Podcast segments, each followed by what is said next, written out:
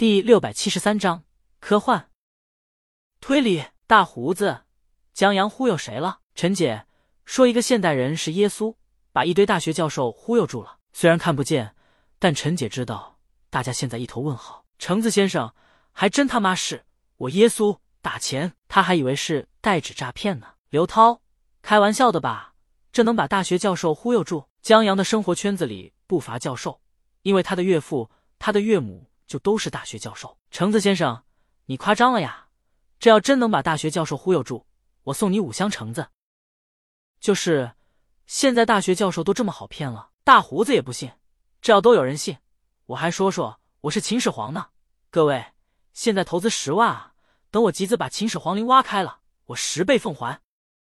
众人，陈姐就着大胡子这话题，让大胡子编一编，他怎么是秦始皇？长生不老药呗！大胡子脱口而出：“陈姐，然后呢？”然后大胡子一时间还真想不起来。不过在座的不是作者就是编辑，都以故事为生，坐在一起的时候，经常就着某本书畅聊，说这本书怎么怎么好，就是后面故事展开不尽人意。如果是我，应该怎么写怎么写什么的。所以大胡子起了话头，橙子先生来了一句：“长生不老药是外星人给的。”接着大家帮着大胡子一起编起来。刘夫人不擅长聊天，她就时不时递上酒、上菜，然后看着他们滔滔不绝。或许这就是朋友吧。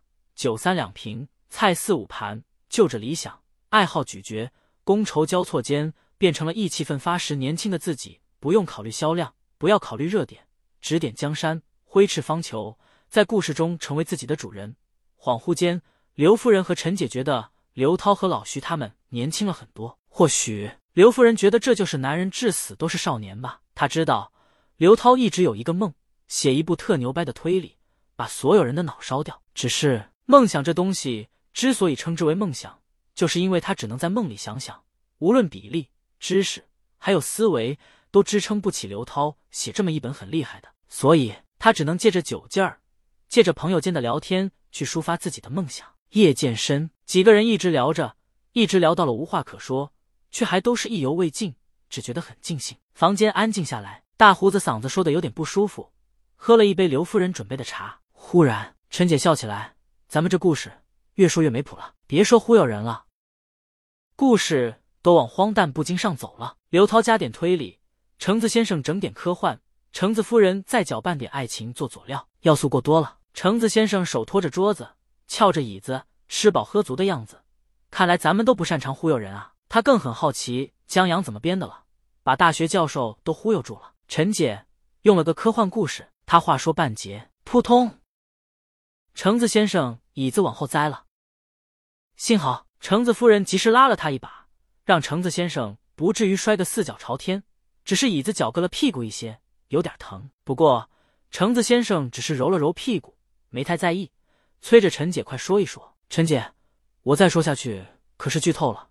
是罪过。虽然这部剧的核心和精彩部分不是他三言两语就能剧透的，你放心。橙子先生以他的尾巴骨保证，话剧出了，我请在座的去看话剧，绝不白嫖。而且，橙子先生，我多送你一箱橙子。至于外传、泄露剧情什么的，在座的几位就更不可能了。行，陈姐就把剧本大概说了下，可惜我只记得这么些。等话剧出来的时候，咱们去看，绝对比我说的精彩百倍。千倍，嗯，一定要去看。刘夫人说：“她虽然不擅长说故事，但她很喜欢刚才围炉夜话的氛围。这话剧何尝不是一种围炉夜话呢？这么一想，就觉得这话剧挺有趣的。”大胡子，照你这么说，我要是故事里的教授，我他妈也信。不信不行啊！虽然觉得是疯话，但面面俱到的证据，合乎情理的逻辑，疯得无懈可击。又安静一会儿，陈姐，你太不厚道了。这话剧才是个剧本，就说给我听，你这不是存心折磨人吗？橙子先生抱怨一声，橙子夫人还是一个大忽悠。橙子夫人打死都想不到，被忽悠住的还真他妈的是教授，只不过是故事里的教授。扣一箱橙子，橙子先生谈起了条件，多出的一箱分给江阳。这么好的脑子，得多补充点维 C。至于这个故事，橙子先生。找不到合适的话来说了。这是一部很独特的科幻作品，回溯了历史，叩问了哲学，解释了宗教，探讨了艺术，涉及了科学，却只是几个人之间的问答争论，便移来完成。只能说，上帝就在江阳这厮笔下。许久未说话的刘涛，帮我向江阳多送一箱橙子。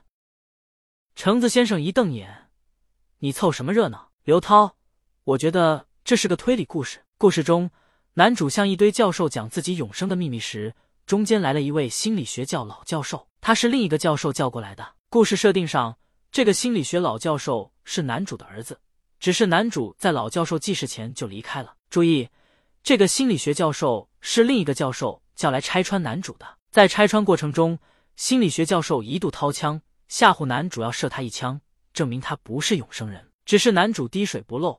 所以，心理学教授起的一度离开，后来又回来了。据此，刘涛说起了自己的推测：男主其实让学校开除了，或学术造假，或什么别的原因，反正被心理学教授告发了他。校方选择让他体面离开，而男主选择了报复。他利用心理学老教授老婆刚死，有心脏病等等，在故事最后假冒心理学老教授父亲，看似证明了自己永生，实则是完成了报复的致命一击。这也是心理学教授来见男主时口袋里有一把枪的缘故，所以刘涛觉得这是借用科幻的皮，借用天文地理等知识杀人的犯罪，厉害厉害，真厉害！刘涛觉得他梦想中的推理不用写了，因为他已经见到了用一个非常牛皮的科幻故事去完成一个更牛皮的谋杀，还堪称是无罪的谋杀。这世上还有比这更牛欢喜的推理吗？没有。接着。刘涛又轻叹：“这就是天才吗？